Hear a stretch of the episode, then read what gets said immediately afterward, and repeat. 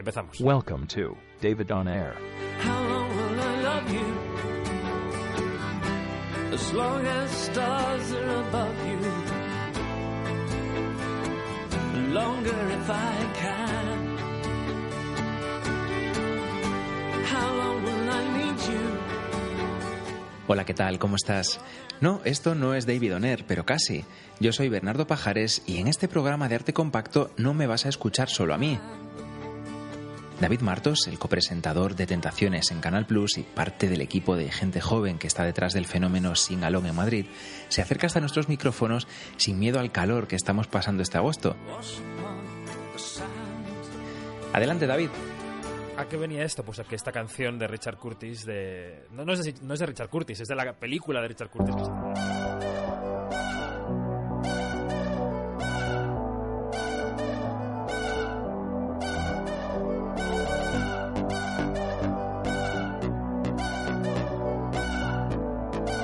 Estás escuchando Arte compacto. con Bernardo Pajares.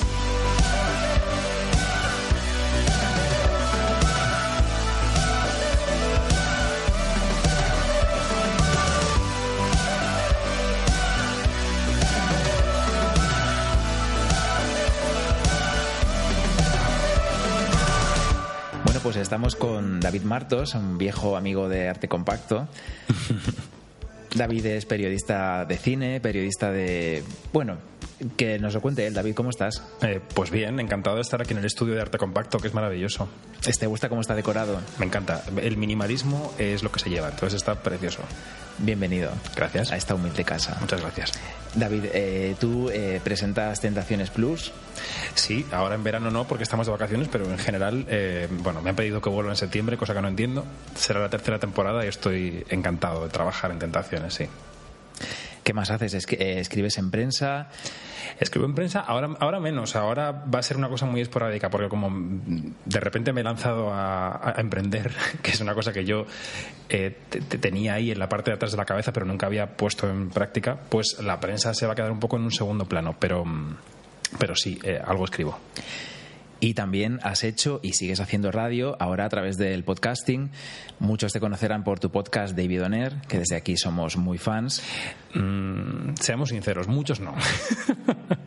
Algunos me conocerán por eso. No seas tan modesto. Es que no, que tiene pocos oyentes, no pasa nada.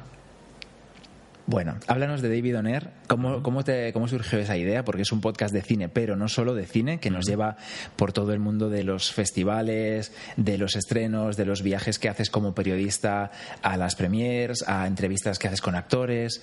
¿Cómo surgió la idea de hacerlo? Porque tú estabas ya colaborando en varios medios, de meterte en otro, en otro fregado más, que es no solo producir eh, la entrevista o, el- o el- eh, la pieza escrita, sino también, aparte, crear tu propio podcast donde donde eh, ofreces material extra a veces y pones ese otro granito de arena, ese plus para los oyentes.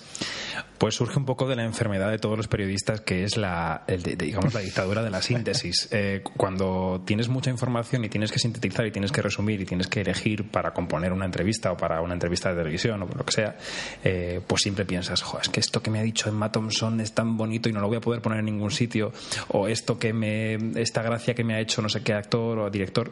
Entonces digo, bueno, hay que darle salida a ese material que no está viendo la luz. Y se me ocurrió hacerlo en, en modo radio, porque al final el podcasting es, es radio, eh, que, que era de donde yo había mamado desde que empecé a ser periodista prácticamente. Entonces por eso nació David Oner. Eh, es cierto que yo, eh, para mí, eh, David Oner es una fuente eh, de satisfacciones, por supuesto, pero también de, amargura, porque me doy cantidad de latigazos a mí mismo pensando, no lo actualizo, nunca grabo, debería grabar más. Y de hecho, ahora que estoy un poco en cambio de vida profesional, estoy pensando en cómo cambiar el podcast y, y que me acompañe en mi vida y que sea algo un poco más natural que esto que me ocurre hasta ahora de estar todo el día lamentándome de, sobre por qué no lo actualizo. Pero bueno, de ahí vino, de, de usar material que yo no estaba utilizando.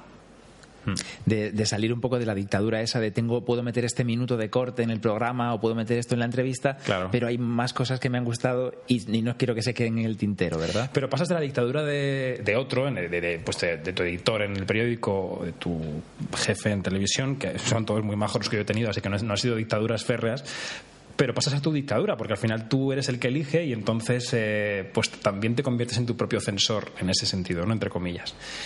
Pero bueno, es eso, una salida para ese material que está, que está ahí en el almacén y que nunca va a ver la luz. Aunque tengo que dar una exclusiva aquí en Arte Compacto, y es que Cuenta.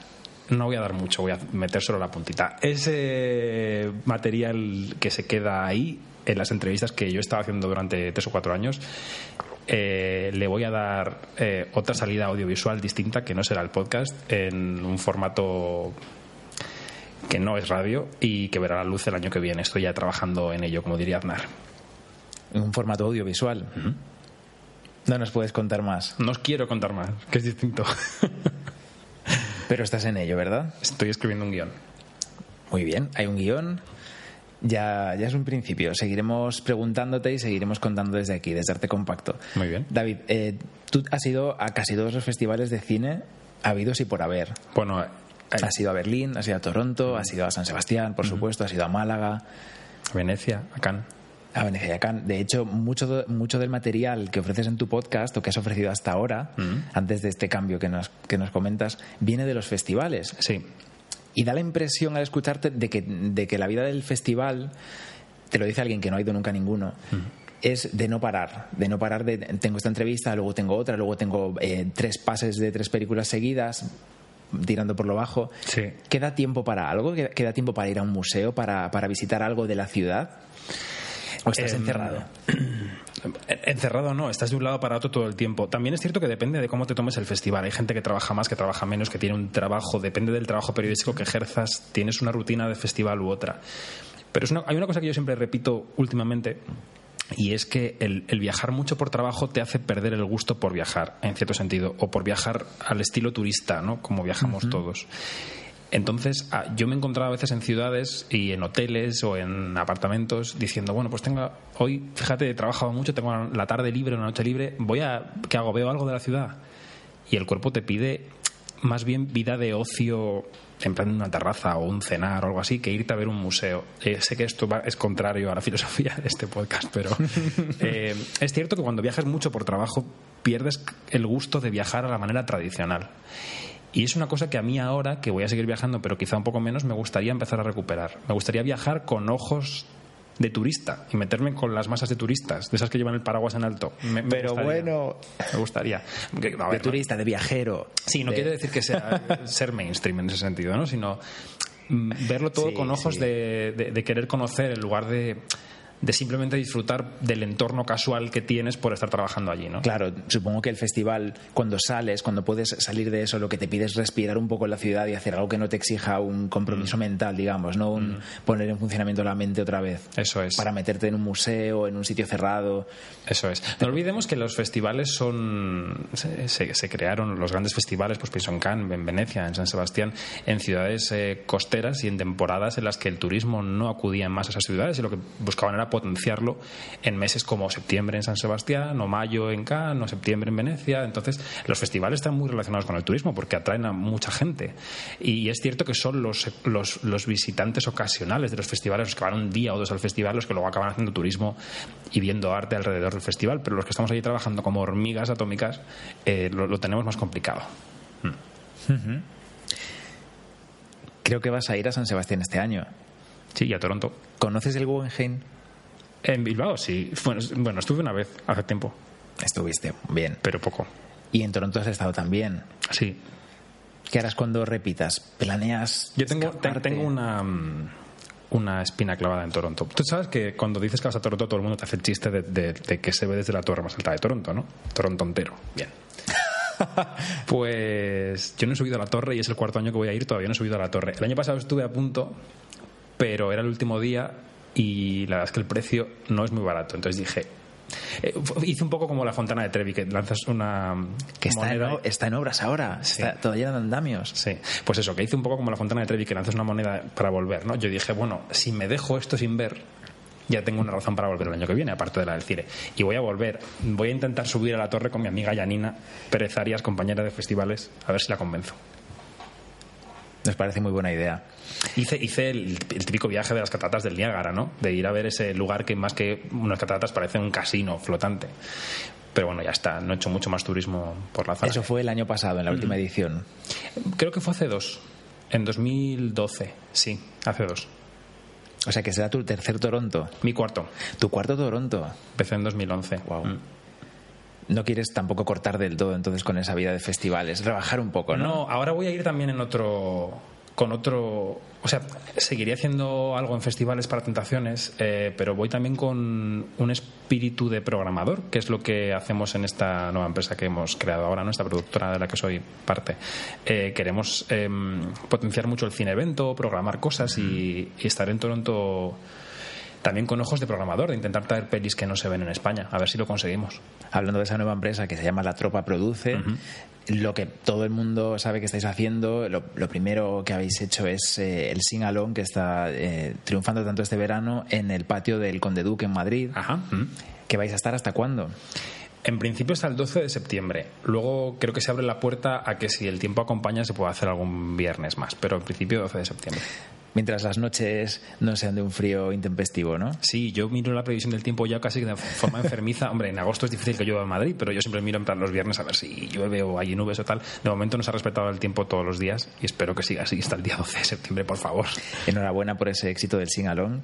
Gracias. La- la- mm, hombre, parte del trabajo es mío, pero la idea no, no es mía. Primero, la original, evidentemente, que se hacía hace mucho tiempo en Londres y en otras ciudades, pero bueno, fue una de mis eh, socias, Laura Sebane, la que dijo, bueno, esto hay que traerlo a España, porque es una idea maravillosa. Y los demás, evidentemente, sí que vimos las posibilidades, pero fue idea suya. Pues enhorabuena desde aquí a, a Laura, que Eso es una es. crack, que es, bueno, yo he estado en, en dos ocasiones en el Singalón, puedo decir que es súper divertido. El que no haya ido, que se anime ya lo que queda de agosto, Y verdad, que no, y verdad que no estás obligado a cantar, porque hay gente que dice, bueno, es que voy a ir y me van a obligar a cantar. No, cada uno hace lo que quiere. No, es, es muy, muy divertido. Hay una, una animación, ahí tenéis unos actores estupendos que antes de empezar la, la película cuentan de qué va, cuentan en qué momento pues podéis hacer esto, os levantáis, eh, dais este gesto. Sí, sí, hay varios ingredientes en el singalón que funcionan muy bien. Hay, mucha química entre ellos. Sí, eh, lo primero es que hay un, hay un fotocall, que parece una tontería, pero a la gente le encanta hacerse una foto en un fotocall. Que es una cosa que nos ha inculcado la cultura del- de la información del corazón. Ya está, no pasa nada, pero es una, es una realidad. Y luego allí están los animadores de, y actores del espectáculo, que son los maravillosos Eider Esnaola y Diego Rodríguez, que, es- que están caracterizados de algún personaje de, la- de cada película, que son los actores como la Copa de un Pino, que tienen que sin conocerse de nada adquirieron en el primer segundo una química brutal. No se conocían ellos. mirándose y lo reconocen ellos. Eh, y luego encima cantan como Los Ángeles. Entonces, pues, pues que, claro, pues que son perfectos. Y, y- y luego, pues eso, hay un espectáculo, un espectáculo de 25 o 30 minutos antes de la película en el que Diego y Eider explican qué canciones son las principales de la película, cuáles son los pasos de baile que hay que hacer en cada momento, los gestos más característicos. La gente se queda con la copla, los imita y durante la película ellos salen a cantar y a bailar con la gente. Y nadie está obligado a levantarse. O sea, tú cantas si quieres y si no te quedas sentado y ves la película como un cine normal, con el añadido de que es muy divertido porque ves cómo la gente pues se mueve, se ríe, ya conoce la película y se lo pasa bien. Pero diciendo que nadie está obligado, es cierto que los cuatro pases que llevamos, los 800 se levantan y cantan. Y no puede ser casualidad que todo el mundo quiera cantar. ¿eh? O sea que allí el ambiente te envuelve y te apetece mucho bailar, se te van los pies y se te va la garganta y todo. Sí, en- entrad en YouTube y en la página web, en singalon.es. Sí, sing-alto-along.es es la web y ahí estamos. Ahí están eh, los vídeos y las fotos de, de cada, de cada pase porque son súper divertidos, tenéis que verlos y animaros a ir. Eh, David, después del Singalón que viene. Pues viene, pues esta empresa ha nacido para producir cosas, sobre todo. eh, me gusta mucho la empresa que hemos formado, no porque sea la mía, sino porque recoge, la- recoge mi filosofía de vida o mi filosofía al menos profesional, que es que a mí no me gusta aburrirme. Eh, o sea, no me gusta hacer lo mismo todo el tiempo. Entonces, queríamos que fuera una empresa que acogiese proyectos muy distintos, que nos, que nos eh, permitiesen producir cosas que, que nos retasen, que nos obligaran a pensar, a, a- a cambiar de esquemas mentales. Y lo próximo que toca, en- por mi parte, es teatro. Eh, tengo un texto teatral que quiero producir, eh, vamos, que ya está prácticamente en marcha. Eh, está, es un texto extranjero, está traducido, no puedo decir todavía de qué va, para que no me lo copie ningún productor avezado. ¿Es un musical? No, No es musical. no. Eh, y tengo la mitad del reparto y me falta la otra mitad. Ahora mismo estoy en condiciones de decir que creo que habrá caras conocidas en ese reparto, pero todavía no puedo revelar quién es. Y el teatro tampoco lo puedes revelar. No, porque no lo tenemos. Es que del teatro dependerá mucho Ajá. del reparto que cerremos. Es una, el circuito, por lo poco que sé de, de programación teatral, que es muy poco, lo reconozco, eh, el teatro que consigas depende mucho no solo de la filosofía de la obra que estés eh, moviendo, sino también del reparto. Hay un reparto que te abre la puerta de un teatro y otro que te abre la puerta de otro. Depende del perfil de los actores. Y, y como estamos en esa decisión, aún no sé decirte en qué teatro será, pero supongo que será un teatro de Madrid y esperemos que sea un teatro con soledad. Claro, no es lo mismo una obra que se representa en el La Latina que en el Reina Victoria. que en el Teatro Lara, que Lara, en una sala del off madrileño, no es lo mismo. que son estupendas. Sí, algunas estupendas. La cuarta pared, la grada, el triángulo. son estupendas, hay otras menos estupendas. Me- a mí me gustaría que fuera una sala estupenda, seguramente lo será. la madrilera. por ejemplo. Pero bueno, ya veremos. Ya veremos. Pero es apasionante. O sea, a mí, me, a mí me resulta apasionante. Y que mi profesión me apasione me parece una suerte. Y le animo, animo a todo el mundo a que busque una profesión y una manera de vivir que le apasione. Porque en este momento de crisis, no solo económica, sino moral, en, la que, en el que estamos todos hundidos, vamos de la casa al trabajo, del trabajo a casa, quien, lo- quien tenga la fortuna de tenerlo, eh, es el tiempo en el que menos hay que perder, me parece. Y en un tiempo en el que no hay nada que perder, hay que apostar por las pasiones. Y trabajar en algo que te apasione eh, significa dos cosas. Primero, eh, que no hay horarios. Esa es la parte mala, aunque lo haces con gusto. Y la segunda es, es eh, lo más cercano a la felicidad profesional, yo creo que puede haber. Dedicas tu tiempo pues con gusto, ¿no? Pues es un, es un placer oír eso y yo creo que es un consejo muy bueno, que yo, vamos, me lo, me lo apropio también y se lo, se lo dedico a todos los oyentes. No soy nadie para aconsejar nada, ¿eh? pero a mí me funciona. Por lo menos te acerca un poco a tu idea de la felicidad, ¿no? A cada uno. Estás obligado la felicidad a hacer es, algo. es complicado definirla, ¿no? Todos lo sabemos, pero eh, es cierto que la felicidad es, eh, al, al menos la felicidad se debe parecer a el menor grado de infelicidad posible. Y yo soy menos infeliz en tanto en cuanto trabajo en algo que más me, que, que me, me gusta más o llena más, ¿no? Y pues se aplica el trabajo, al amor, a todos los terrenos de la vida. Cuanto menos infeliz eres, más cerca estás de la felicidad, por mucho que no se pueda definir, ¿no? Muy interesante. Señor Martos, Tarde de filosofía. vamos a, a irnos un poco a este terreno que, que es el del arte, aunque en arte compacto también hablamos de teatro y seguiremos la pista a, a A la obra de la que nos estás X. hablando. X, ¿vale? No nos digas el título, vamos a llamarle X, pero estaremos atentos. Cuando, cuando tienes tiempo, cuando estás en Madrid, como este agosto, mm, vas a, mm, estás pendiente de la oferta cultural, no solo del teatro, del cine, sino también pues de las exposiciones que, que ofrece la ciudad. O, o te parece que falta algo o, o no te interesa nada? Yo sé que en el Prado has estado porque, porque Por- hemos porque estado porque juntos. sabes, porque. Pero no sé si te gusta también pues el Thyssen o el Museo Sorolla o X o el Reina Sofía. Me gusta estar informado en general de lo que pasa eh, en el terreno de la cultura más porque es además a lo que me dedico. ¿Qué- qué- me, me ocurre con los museos como le ocurre a mm, yo creo que a mucha gente con sus ciudades y sus museos, ¿no? que como están ahí a veces los, los das por hechos. Y entonces, eh, pues mm, cuando fui a Nueva York devoré el Metropolitan, pero y eso que he estado mil veces en el Prado, pero quiero decir que no- no- nunca piensas tengo que aprovechar para ir a el Reina Sofía, o para ir al Prado, para ir al Thyssen, porque está ahí. Pero el sabes Metropolitan sí fuiste. que- Sí, sí, claro. ¿Y qué te, qué te impactó del Metropolitan? Me impactó la universalidad del Metropolitan. Me impactó que tuviera todo. Que todo estuviera allí. Yo soy una persona muy universalista. A mí me gusta mucho. O sea, mm, en fin, yo he dejado el coleccionismo porque me- mm, soy un enfermo. Entonces, eh, yo no podría coleccionar películas porque tendría que tenerlas todas. Y me, me sorprendió del Metropolitan que, que tuviera ese afán de, de universalidad, ¿no? Que, que- que puedas encontrar cua- cualquier pintor de cualquier época, de cualquier. Bueno, de cualquier época no, pero bueno, de las Es que hay templos allí dentro. Mm. Sí. Bueno, para templos yo me quedo con el Museo Pergamón de Berlín, si tengo que elegir.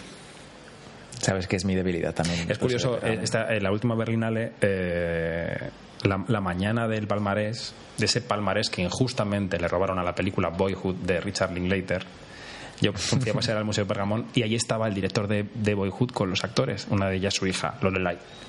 Y entonces yo estuve a punto de acercarme y decirles, vuestra película es como uno de los templos que está en este museo, pero me dio vergüenza.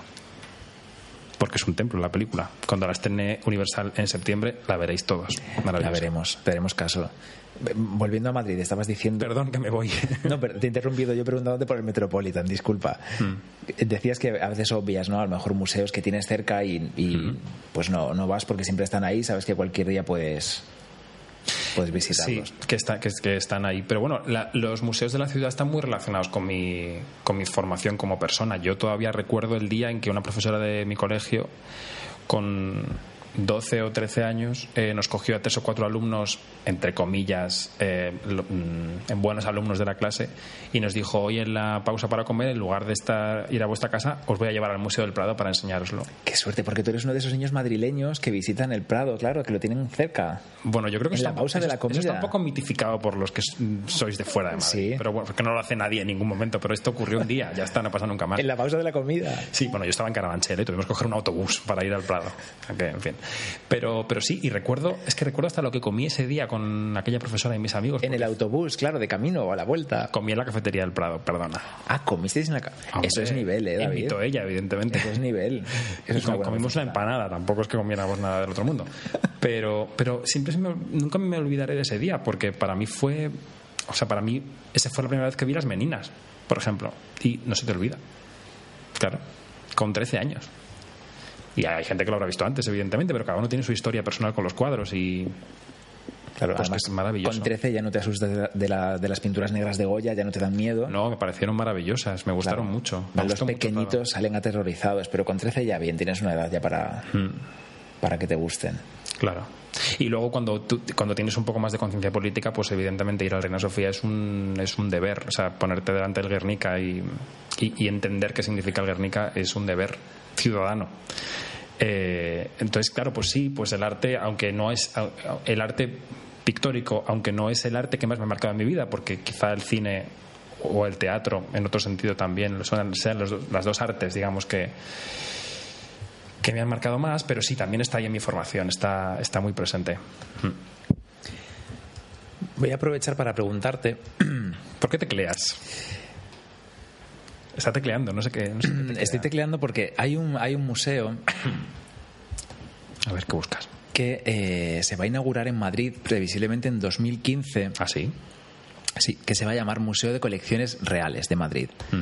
Ese museo va a estar muy cerca del Palacio Real y de la Almudena y es un edificio nuevo que me parece que ya está terminado. ¿Es todo eso que están construyendo en la ladera, como hacia abajo, hacia el río? Esto es.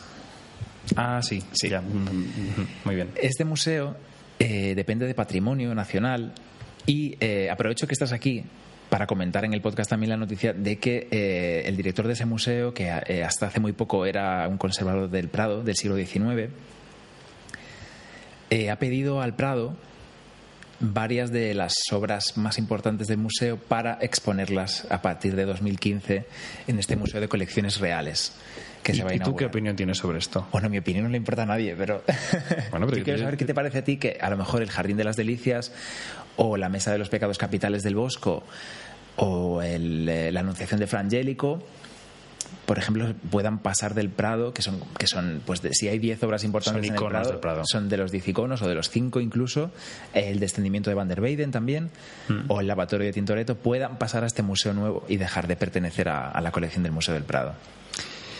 Mm. Hay riff y rafe, ¿eh? O sea, esto no, no me lo acabo de inventar, es- hay una tensión ahora mismo. Yo, ¿Sabes lo que pasa? Que yo para estas cosas soy, soy, soy mm, un relativista nauseabundo. Quiero decir, que, que- que- que me da un poco igual.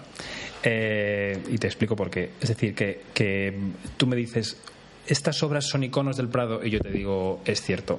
Y por eso deberían quedarse en el Prado, yo te digo, pues es una buena razón, sí. Y el otro señor dirá, pues no solo es que eh, cuadran perfectamente con la filosofía del nuevo museo, sino que además van a ayudar a que ese nuevo museo tenga visitantes, a que lo conozca la gente. Y yo diría, pues también tiene razón. Entonces, como me parece que las dos partes tienen su razón, eh, pues es que no puedo elegir. Ese museo estaría. Pero estaría- también te digo una cosa, tampoco me parece que tenga tanta importancia. No, hombre, pa- a ver, para el Prado la tiene. Hay, hay, un, hay un malestar ahora mismo en el museo porque.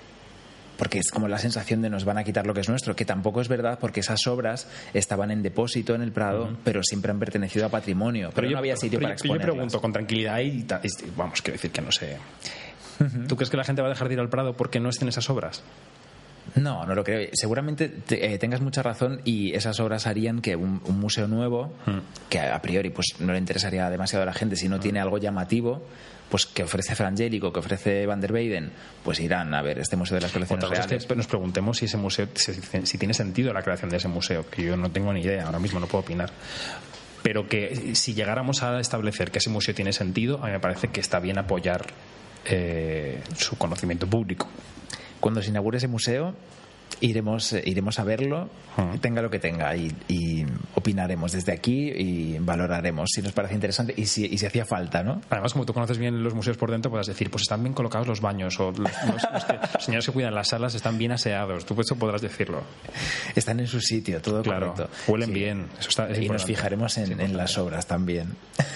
También, hombre, sí, Sí, la, claro. la idea es que las colecciones se articulen de otra manera, más que cronológicamente o por escuelas, como están eh, ordenadas en el Prado, eh, por, por reyes. Como este rey compró estas obras, este rey encargó estas.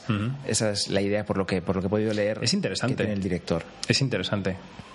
A lo mejor también se puede hacer préstamos eh, temporales, es decir, que se puede, puede haber una colección permanente y luego que de repente haya préstamos temporales de otros museos que arropen esas colecciones de los reyes. No, no lo sé, ¿eh? no, no sé cuál es la fórmula, no soy un experto en absoluto. Pero me parece interesante conocer eh, el patrimonio cultural de este país a través de los ojos del monarca que lo, que lo digamos, Sí, que lo reunió. ¿no? Sí lo es. Es interesante. A ver qué nos, qué nos propone José Luis Díez, si sale adelante este plan. José Luis, ten cuidado que te estamos vigilando. Estaremos Sobre, sobre todo. Bernardo. Bueno, David, Eh, mm, quería darte la enhorabuena por tu podcast. Me parece, me parece muy necesario y además hecho con mucho gusto. No es porque me estés entrevistando en este momento, pero me parece que, que está muy bien. Arte compacto, forever. Enhorabuena a ti por David Oner, queremos seguir escuchándote. Los que no lo han hecho, que vuelvan, que recuperen, porque no pasa nada, porque eh, haga, haga como dos meses creo que no publicas. Nosotros también hacía un par Un de poquito meses que menos, no- tampoco exageré. Medio. Ahí, ahí, ahí andamos nosotros también, pero volveremos. David, muchas gracias por, por venir aquí a Arte Compacto. A ti. En este agosto caluroso, De, tra- de trabajo para mí en ese sentido. Así que prefiero. que no de vacaciones, claro. No, no, no. Tendré, tendré algunos días, pero de momento trabajando para que Madrid cante y baile. Muchísimas gracias y vuelve cuando quieras, es tu casa. Gracias a ti. Un abrazo. As long as the stars are above you. Longer if I can. How long will I need you? As long as the seasons meet to follow their plan.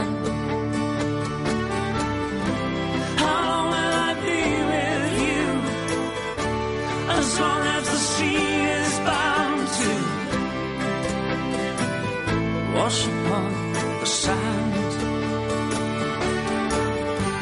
How long will I want you? As long as you want me to. And long goodbye far. How long will I hold you? as long as your father